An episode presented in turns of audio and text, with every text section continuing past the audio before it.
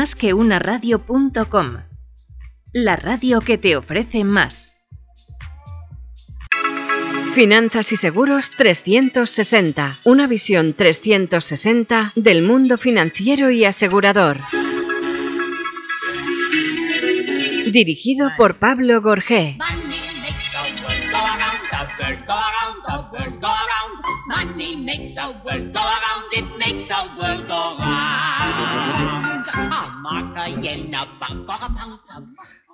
Buenas tardes, queridos amigos. Bienvenidos un día más a nuestro programa Finanzas y Seguros. Es nuestro programa número 59 y 1103 de la cadena. Encantados de estar con vosotros otra vez. Hoy tenemos a una persona del sector financiero. Nos va a hablar sobre crédito consumo, establecimientos financieros, sobre eh, este mundo apasionante de la financiación al consumo, por lo menos apasionante para mí que provengo del sector. Se trata de Fernando Casero Alonso. Fernando Casero es licenciado en Ciencias Económicas y Empresariales por la Universidad de Deusto, diplomado en Dirección General por IESE, también es miembro del Instituto del Registro de Economistas Auditores, ha desarrollado su trayectoria en Banco de Santander y en Unión Financiera Asturiana, de la cual es director general desde la fundación de esta entidad en el año 84 y también es miembro de la Junta de Gobierno de la Asociación Nacional de Establecimientos Financieros de Crédito, ASNEF, desde hace más de 25 años y presidente de la asociación desde el 2016. Eh, Fernando, bienvenido, buenas tardes, muchas gracias por estar con nosotros. Buenos días y muchas gracias por invitarme. Muy bien, cuéntanos, Fernando, ¿qué es un establecimiento financiero para que nuestros oyentes sepan qué diferencia hay con una entidad financiera, un banco, una caja? ¿Qué es un establecimiento financiero? Eh, bueno, un establecimiento financiero es una entidad de crédito asimilada a una de crédito que, bueno, eh, tiene su acepción a las antiguas financieras. En su momento, cuando yo comencé en el año 84 en este sector, éramos cerca de 450. Ahora solo quedamos 50 en asociadas a la, asociación. Pero que nos dedicamos fundamentalmente, nuestro objeto social es el fomento de la financiación de bienes de consumo duradero. Eh, para llegar a esto se requiere una, licencia por parte del Ministerio de Economía, se requiere también a su vez eh, una autorización del Banco de España, de cuyo, eh, de cuyo ámbito, paraguas eh, y control supervisor dependemos. Creo que nuestro sector es un, un sector extremadamente profesional y competitivo y que ayuda a la eh, financiación de los bienes y a adquirir a las personas que no disponen de capacidad de, dinero para comprar un bien, el poder adquirir estos bienes. Eh, cuéntanos un poco qué, requisitos de solvencia, qué transparencia tienen los mismos requisitos de solvencia que entidades financieras de otra naturaleza. Eh, la única diferencia que tenemos con las entidades de crédito de ámbito superior, ya sean las antiguas cajas, que ya no queda prácticamente ninguna, o los bancos, es que no podemos captar depósitos. El resto de las, eh, funciones ejercemos las mismas y por lo tanto tenemos las mismas obligaciones. Estamos supervisados por el Banco de España, ya en, temas de solvencia, de control interno y de protección del consumidor. Luego, si a lo largo de la conversación surge, me gustaría entrar en este tema porque es muy importante, sobre todo de cara a algo que el sector está demandando con, cierta insistencia, que es la reserva de actividad. Es decir, que todo aquel que no sea eh, supervisado o que no sea, eh, digamos, eh, controlado por el Banco de España, no puede ejercer una actividad que es extremadamente sensible. Tienes los micrófonos a tu disposición, por supuesto. Bueno, entramos en este eh, tema. Es un tema realmente que el sector viene demandando desde hace mucho tiempo, como es que cualquier consumidor que se acerque a una entidad de nuestras características tenga la protección suficiente como para poder eh, saber que está adquiriendo un bien con todas las garantías y que los contratos que firma son de la máxima transparencia. Ya tanto eh, en cuanto a lo que se refiere a su, eh, digamos, amparo de la ley de crédito, al consumo, como en tipos de interés, en información precontractual, etcétera, etcétera. Esto no sucede en este país. De momento la reserva de actividad, al contrario que en la mayor parte de los países de Europa, ya está, eh, digamos, eh, controlada por cada uno de los gobiernos, tanto Francia, Portugal, eh, Inglaterra, Alemania, etcétera, etcétera, todos ellos tienen. Y nosotros somos una rara excepción, con lo cual estamos trabajando para que esa reserva de actividad se produzca. ¿Y esto por qué? porque en estos momentos de las 675 entidades fintech que están operando en el sector, solamente 93 en este país están controladas por el Banco de España. Esto supone que no están controladas en ningún sentido, es decir, que no tienen ni departamento de defensa del cliente, que no tienen que por qué eh, tener ningún tipo de control supervisor, por lo tanto, al final se producen abusos que nosotros estamos eh, en predisposición de decir que no interesa a ninguna manera al sector financiero y mucho menos al consumidor. Es decir, los chiringuitos financieros, lo que la gente conoce como chiringuitos financieros, que no tienen ninguna transparencia, ningún rigor, ninguna fiabilidad y que además eh, que lo que generan además es una mala reputación hacia las entidades que estáis actuando con profesionalidad y eficacia. Exactamente, ese es el problema porque nosotros eh, digamos que tenemos exactamente las mismas obligaciones que cualquier entidad de crédito, ya sea banco o caja de ahorros. Es decir, el Banco de España supervisa tanto la solvencia, muy importante para los accionistas y para el sector en general, para que no se produzcan ningún tipo de quiebras dentro del sector. En nuestro sector no se ha producido ninguna. Eh, como que el Departamento de Conducta del Banco de España monitoriza a todas las entidades de nuestras características, cosa que no puede hacer con eh, las entidades que están fuera del sistema. ¿Vosotros financiáis punto de venta? ¿Financiáis al cliente directamente? ¿Cuál es el mecanismo de acceso al crédito? Mm, te puedo hablar tanto de mi sociedad como del sector en general. Yo como presidente de la SNEF voy a hablar en, estos casos, en este caso concreto, aunque estoy muy orgulloso de Unión Financiera Asturiana porque empecé de cero con ella hace 40 años. Eh, voy a hablar del sector en sí mismo. Nosotros financiamos tanto al punto de venta tanto al concesionario de automóviles y tanto al consumidor final. Es decir, tenemos un abanico para poder prestar eh, en cualquiera de las circunstancias, ayudando, por tanto, a, que el consumidor ya sea cubra una necesidad temporal en cuestión de dinero a través de una tarjeta o eh, la compra de un bien o servicio en un momento determinado en un establecimiento de crédito. Es característico, yo creo que es muy importante para el mundo financiero en general, decir que 8 de cada 10 coches en este país se financian a través de uno de nuestros asociados. Es decir, eh, creemos que somos un motor muy importante de cara al, fomento del consumo y, por tanto, de la actividad económica. Y además tengo entendido, las cifras dicen que las entidades financieras alrededor de unos 10 millones de contratos por más de casi 35.000 millones de euros. Sí, eso sin tener en cuenta, nosotros hablamos de dos cosas. Una, eh, que es la el número de contratos nuevos que se realizan cada año, bien es cierto que no hemos llegado al pico, que de los 10 millones exactamente estamos en 9 y pico de contratos al año eh, que se producían antes de la pandemia, sin tener en cuenta las cifras de, automóviles porque por cuestiones, digamos, de competencia no, las publican. Pero 10 eh, millones de contratos con, con particulares se realizan a lo largo del año. Y eh, la inversión crediticia está por encima del 34%. 34.000 millones, perdón. Decir también que, curiosamente, que lo que está sucediendo en el sector, así como la, inversión crediticia de las hipotecas está bajando por una cuestión lógica del incremento de tipos de interés, del Uribor, etcétera, etcétera, que lo que produce es amortización de, de hipoteca para evitar el incremento de las cuotas, por el contrario, en el sector del consumo y inesperadamente, porque esperaba una ralentización del mismo, eh, durante el primer trimestre de este ejercicio hemos crecido un 12%, con lo cual eh, vamos en contra de corriente. Pero solo recalcar eh, que para la gente es muy importante nuestras entidades y por lo tanto el, que puedan acudir a, nuestras sociedades es una manera de facilitarle cualquier tipo de prestación o servicio. Eh, las cifras nos dicen que hubo un pico de financiación en 2019, que con la pandemia evidentemente se contrajo la demanda y por tanto el acceso al crédito, pero ya estamos en crecimientos del año 22 en 22% y ahora estamos subiendo un 10%, es decir, que realmente oímos además en las noticias de prensa y demás que eh, los españoles están acudiendo a ese, crédito consumo para financiar vacaciones y para financiar sus gastos domésticos. Sí, vamos a ver, eh, no ha variado sustancialmente la demanda de crédito, ya sea para el automóvil, evidentemente con las variables típicas de la producción del automóvil, como sabéis, hemos pasado de casi un millón y doscientos mil vehículos vendidos en un año a ochocientos y pico mil en épocas eh, más deprimidas.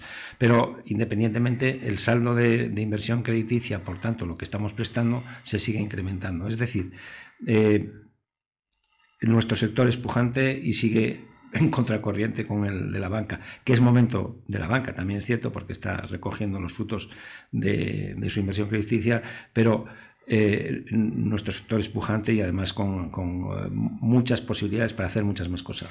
Vosotros además lleváis una trayectoria de cuántos años lleva Unión Financiera en el mercado. Pues yo la abrí en junio del 84. Bien es cierto, yo no soy, ni era el dueño, pero vamos, eh, eh, soy el primer directivo desde, desde esa fecha, desde 1984. ¿Y cuántas las he visto de todas las maneras, de, todas, de todas las clases? ¿Y, cuántas entidades, sobre todo entidades extranjeras, han irrumpido en el mercado y han desaparecido ya? Pues realmente, eh, a partir del año 89, 90, con la, la, irrupción del crédito revolving, las tarjetas revolving, empiezan a venir establecimientos financieros de crédito que han desaparecido. A ver, eh, establecimientos financieros de crédito, para ser establecimiento financiero de crédito, eh, los requisitos son muy especiales. En estos momentos tenemos 50 entidades asociadas. Estaba diciendo que yo cuando comencé en la Unión Financiera Asturiana éramos 450 entidades de financiación. De aquella era necesario tener 50 millones de pesetas, exclusivamente 300.000 euros, y no había supervisión del Banco de España y solo teníamos una autorización del Ministerio de Economía. Esto ha variado a lo largo del tiempo. Si digo que en aquella época había 450 entidades, estamos hablando de mucha gente. Aparte estaban las sociedades de leasing las de crédito hipotecario. Estábamos hablando de muchísima gente. En estos momentos existen solo 50 entidades que se dedican al, al consumo y que estén asociadas a la ASNEF, a la Asociación Nacional de Establecimientos Financieros de Quito, que comprende tanto bancos como entidades de crédito independientes. Bien es cierto que independientes solo quedamos tres, de las 450 famosas que estoy mencionando. Extranjeras sí que las hay, pero casi todas son entidades de grandes bancos que se han establecido aquí o cadenas de distribución. Por ejemplo, hablamos Correfour eh, como cadena de distribución, entidades que se dediquen a la financiación de vehículos, establecimientos financieros que se dediquen a la financiación de vehículos, o partes de consumo de los grandes bancos. BBVA, por ejemplo, no tiene una FC, pero sí está asociado, pero su negocio de consumo es muy importante, pero está dentro del propio banco. Es decir, el número de entidades son 50, pero la actividad es eh, fundamentalmente tanto de entidades españolas como extranjeras, pero al mismo tiempo eh, la concentración es muy elevada.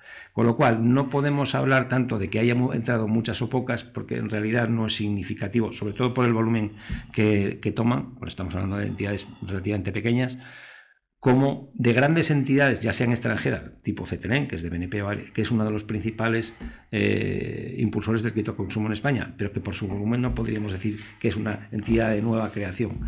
Por lo tanto, eh, no es ya tanto que sean extranjeras o no extranjeras, sino que tengan un volumen y dependan de una matriz más importante. ¿Financiáis todo tipo de bienes? ¿Tenéis reglas de restricción en algún tipo de bienes por la tipología del bien en sí mismo? No, no. Eh, como digo, nuestro objeto social, que está definido por un decreto ley, eh, en la ley de, fomento de financiación de, inversión empresarial del año 2015, eh, nuestro objeto social nos permite todo, excepto la, captación de, depósitos de, de manos del público, por lo cual tenemos que financiarnos de otras maneras. Los grandes bancos se financian las grandes entidades bancarias se financian a través de los recursos que les ofrecen las matrices o, las, el resto de entidades nos financiamos en el mercado, por eso eh, en estos momentos no es el mejor momento para los beneficios de nuestras entidades, o a través de titulización de créditos. Eso es fundamentalmente. Pero el objeto social sigue siendo el mismo. Nosotros podemos prestar para cualquier cosa desde un crédito hipotecario también podemos hacer créditos hipotecarios. Existe una entidad importante que, como es UCI, que también eh, que está asociada a las NEF, que también se dedica exclusivamente al crédito hipotecario y es una FC aunque no es el negocio habitual, pero prestamos cualquier tipo de circunstancias. El corte inglés se dedica a financiación de bienes de consumo de pequeño importe o grande importe, dependiendo, por tarjeta de crédito, crédito revolving, tanto financiación de punto de venta, eh, financiación de electrodomésticos, préstamos personales, tarjeta revolving de cualquier tipo. Cuéntanos, eh, nos hablas, nos has hablado que eres presidente de ASNEF. ¿Qué es ASNEF? ASNEF es eh, la patronal de las entidades de financiación o establecimientos financieros de crédito. A lo largo del periodo, eh, bueno, ASNEF está fundada en 1957, con lo cual tiene mi misma edad. No es una entidad digamos, eh, de nueva creación. Es más, yo creo que es de las primeras, es más antigua que la EB y la CECA. Es una entidad, que aglutinaba en su momento a, las entidades de financiación, que de aquella eran muy diversas, como digo, había entidades regionales, eh, provinciales y nacionales. Todo esto desapareció, el Banco de España entró a controlar el sector y lo hizo con una concentración de todas las entidades, quedando las que quedan, y la SNEF lo que hace es amparar eh, a todas esas entidades en defensa del sector. Al mismo tiempo, eh, tiene relaciones con todas las digamos, organismos oficiales, ya sea Banco de España, Ministerio de Economía, eh, Dirección General de Seguros, etcétera, etcétera, para defender, evidentemente, sus intereses. Y a su vez es la promotora de todos los servicios que las entidades pueden eh, obtener gracias a aglutinar todos los recursos en una sola asociación. A eso se dedica la SNEF. Y cuéntanos, porque yo he oído, nuestros clientes también lo habrán oído, ASNEF, eh, fichero de morosidad. Sí. El fichero ¿En qué consiste este fichero de morosidad? Aquí hay un tema que es, eh, el fichero de morosidad siempre tiene una connotación negativa, pero yo le quería dar un sentido totalmente diferente. Aquel que no paga una entidad, a una entidad de crédito, lo que hace es subir el precio a los demás, es decir, subir el precio a los que, a los que pagan. ¿Por qué?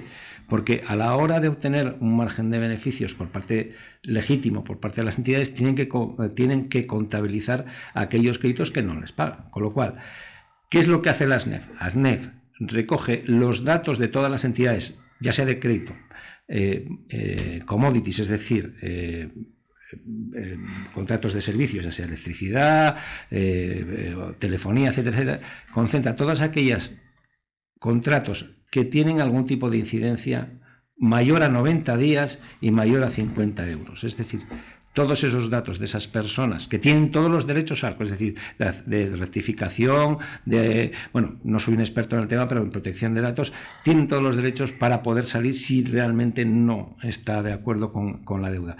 Y para ello la deuda tiene que ser cierta, es decir, que exista, vencida, es decir, que ya no esté pagada, exigible, es decir, que se pueda exigir, que ya no había otra manera que exigir esa deuda. Y requería de pago, que previamente al cliente se le haya dicho, oiga, usted tiene esta, esta deuda, por favor, págala. O si no, tendremos que hacer, las oportunas eh, gestiones para recuperarla.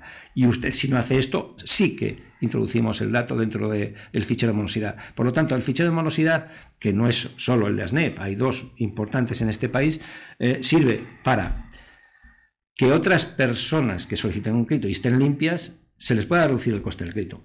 Con lo cual, creo que es un instrumento muy importante y además es que eh, es un fichero que existe prácticamente en todo el mundo. Es decir, hay dos clases de ficheros, los positivos y los negativos. Estados Unidos, afortunadamente, para ellos tienen algo que es mucho mejor, que es el fichero positivo. Es decir, que tú estás en un fichero para decir que eres un buen pagador.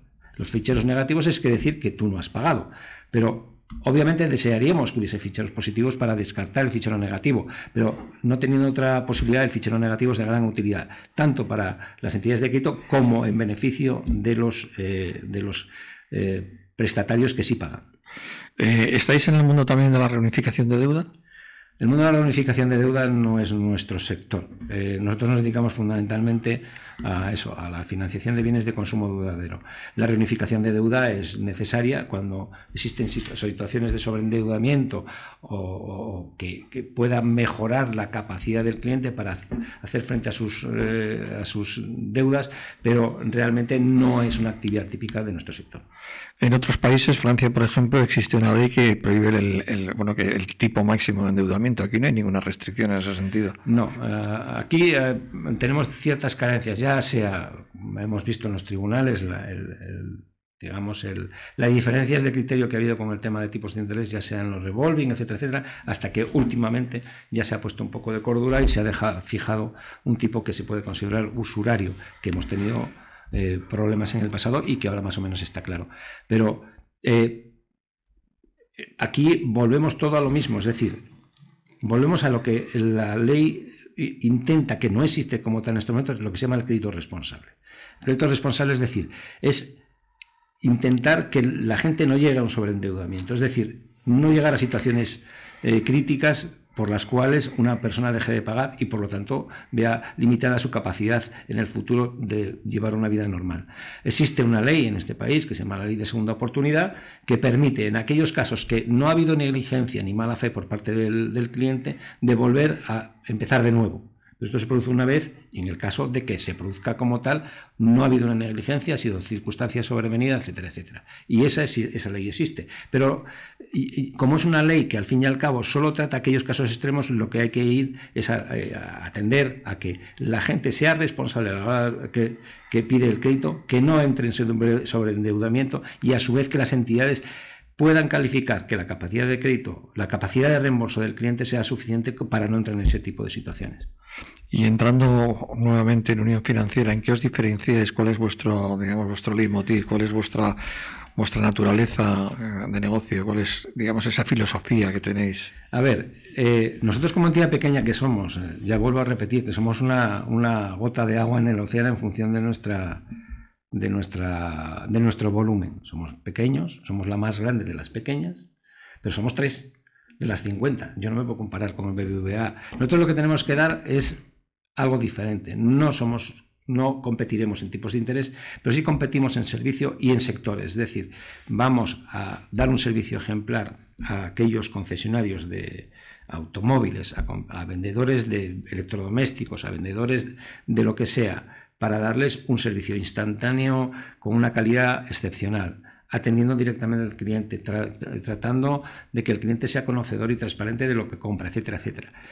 Y por otra parte, eh, bueno, pues eh, intentamos ser diferenciadores con respecto a, los grandes monstruos. Nosotros no podemos hacer lo que, lo que hacen los grandes monstruos porque tienen una capacidad diferente. Pero creo que nuestro nicho de mercado eh, está cubierto de una manera razonable y creemos que somos una empresa pues seria, responsable y, bueno, no muy joven, porque 40 años ya no se puede decir que es una empresa joven. ¿Cómo prevés la evolución del sector en los próximos años?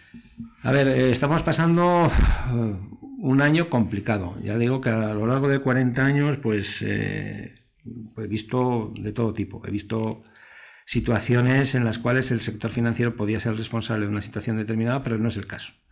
En este caso, las entidades en las que trabajamos eh, están saneadas, tienen eh, unos sistemas de control interno estupendos, están súper controladas. Eh, aquí el problema es un problema coyuntural, es un problema de coste de financiación.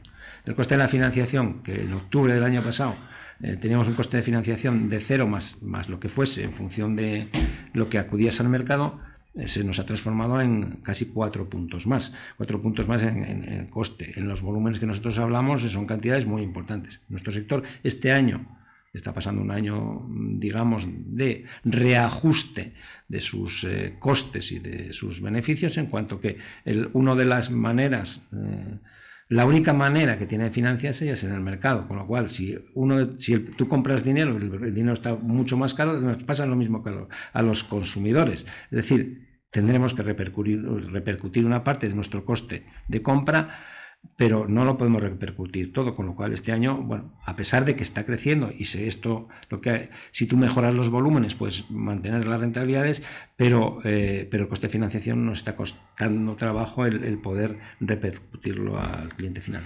Hemos hablado del sector de la financiación del automóvil, también hemos hablado del sector de, de, de ocio, vacaciones. ¿Qué otros sectores son los que tiran más de crédito consumo?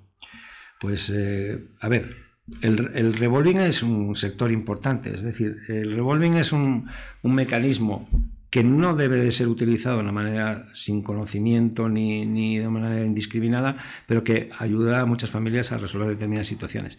Pero en la financiación de bienes de consumo duradero, ya sea electrodomésticos, ya sea eh, evidentemente vehículos, ya sea cualquier necesidad que un cliente tenga en un momento determinado, servicios determinados, todos los temas dentales, todo el tema, bueno, cuestiones de estética también, eh, pues eh, tú no puedes pagar en un momento determinado, pues lo que se produce es, son servicios que se pueden prestar a lo largo de un tiempo, pero tú lo que haces es pagar, la entidad paga la totalidad del servicio para que el cliente vaya adecuando a lo largo del tiempo la prestación del mismo.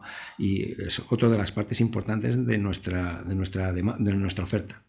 Revolving, algunas entidades están estableciendo ya algunos tipos mínimos de, importe mínimo a devolver para que no se produzca una, permanente endeudamiento. A ver, aquí lo que hay que evitar bajo todos los conceptos es que el cliente sea, eh, esté endeudado permanentemente. Es decir, la nueva ley de revolving que se produjo, que se hizo hace un, par de años aproximadamente, habla dentro del, digamos, del preámbulo del crédito responsable.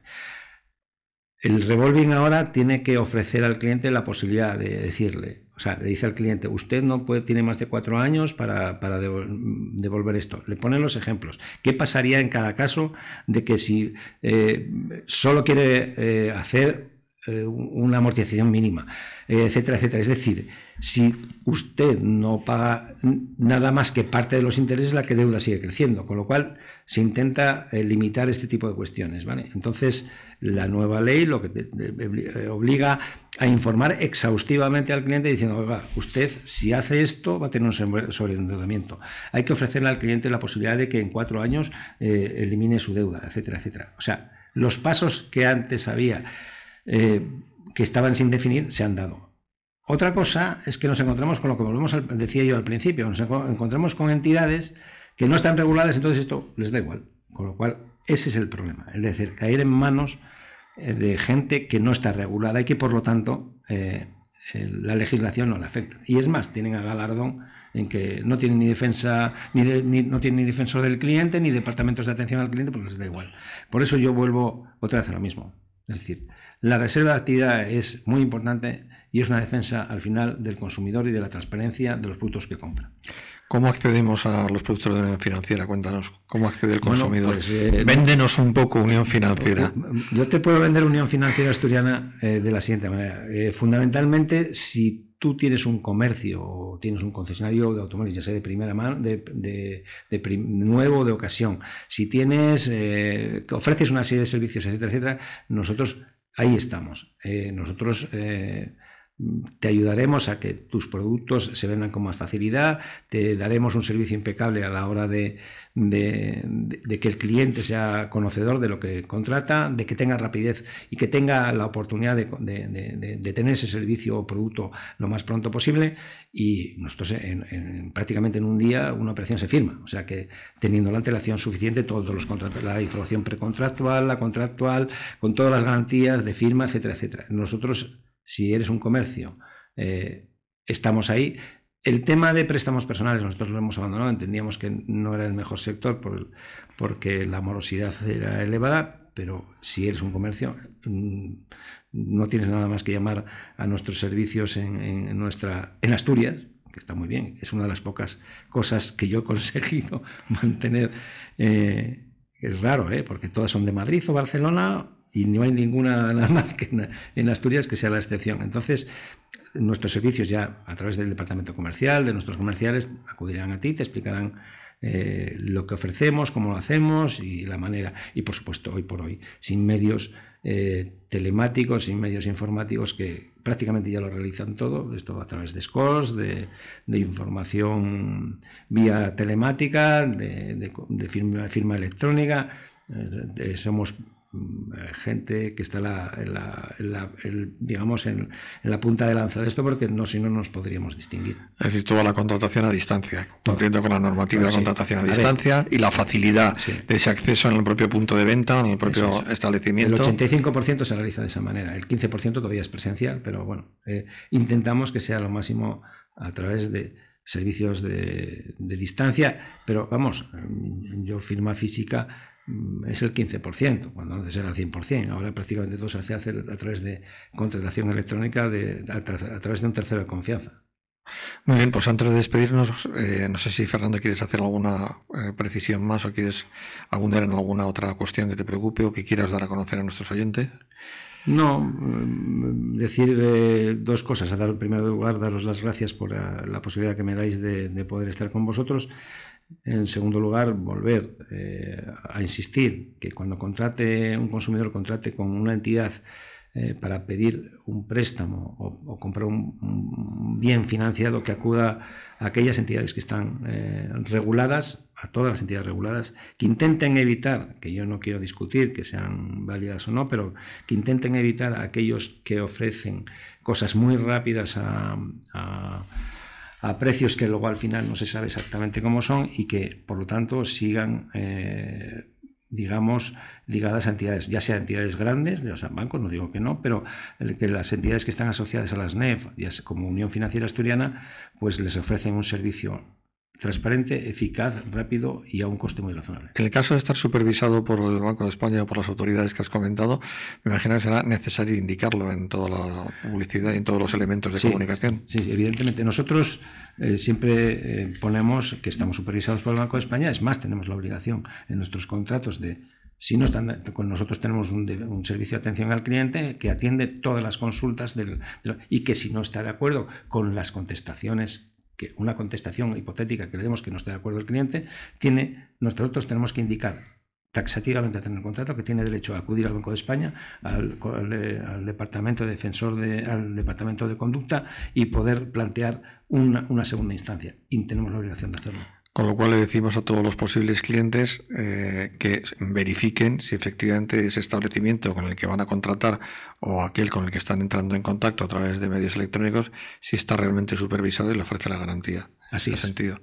Bueno, Fernando, pues nada, muchas gracias por haber venido con nosotros. Estás invitado para próximos eh, programas y ha sido un placer tenerte aquí. Muchas gracias a vosotros. Money makes the world go around, it makes the world go round. A mark, a yen, a buck, or a pound, a mark, a yen, a buck, or a pound is. Finanzas y Seguros 360, una visión 360 del mundo financiero y asegurador. Dirigido por Pablo Gorgé. Más que una radio.com la radio que te ofrece más.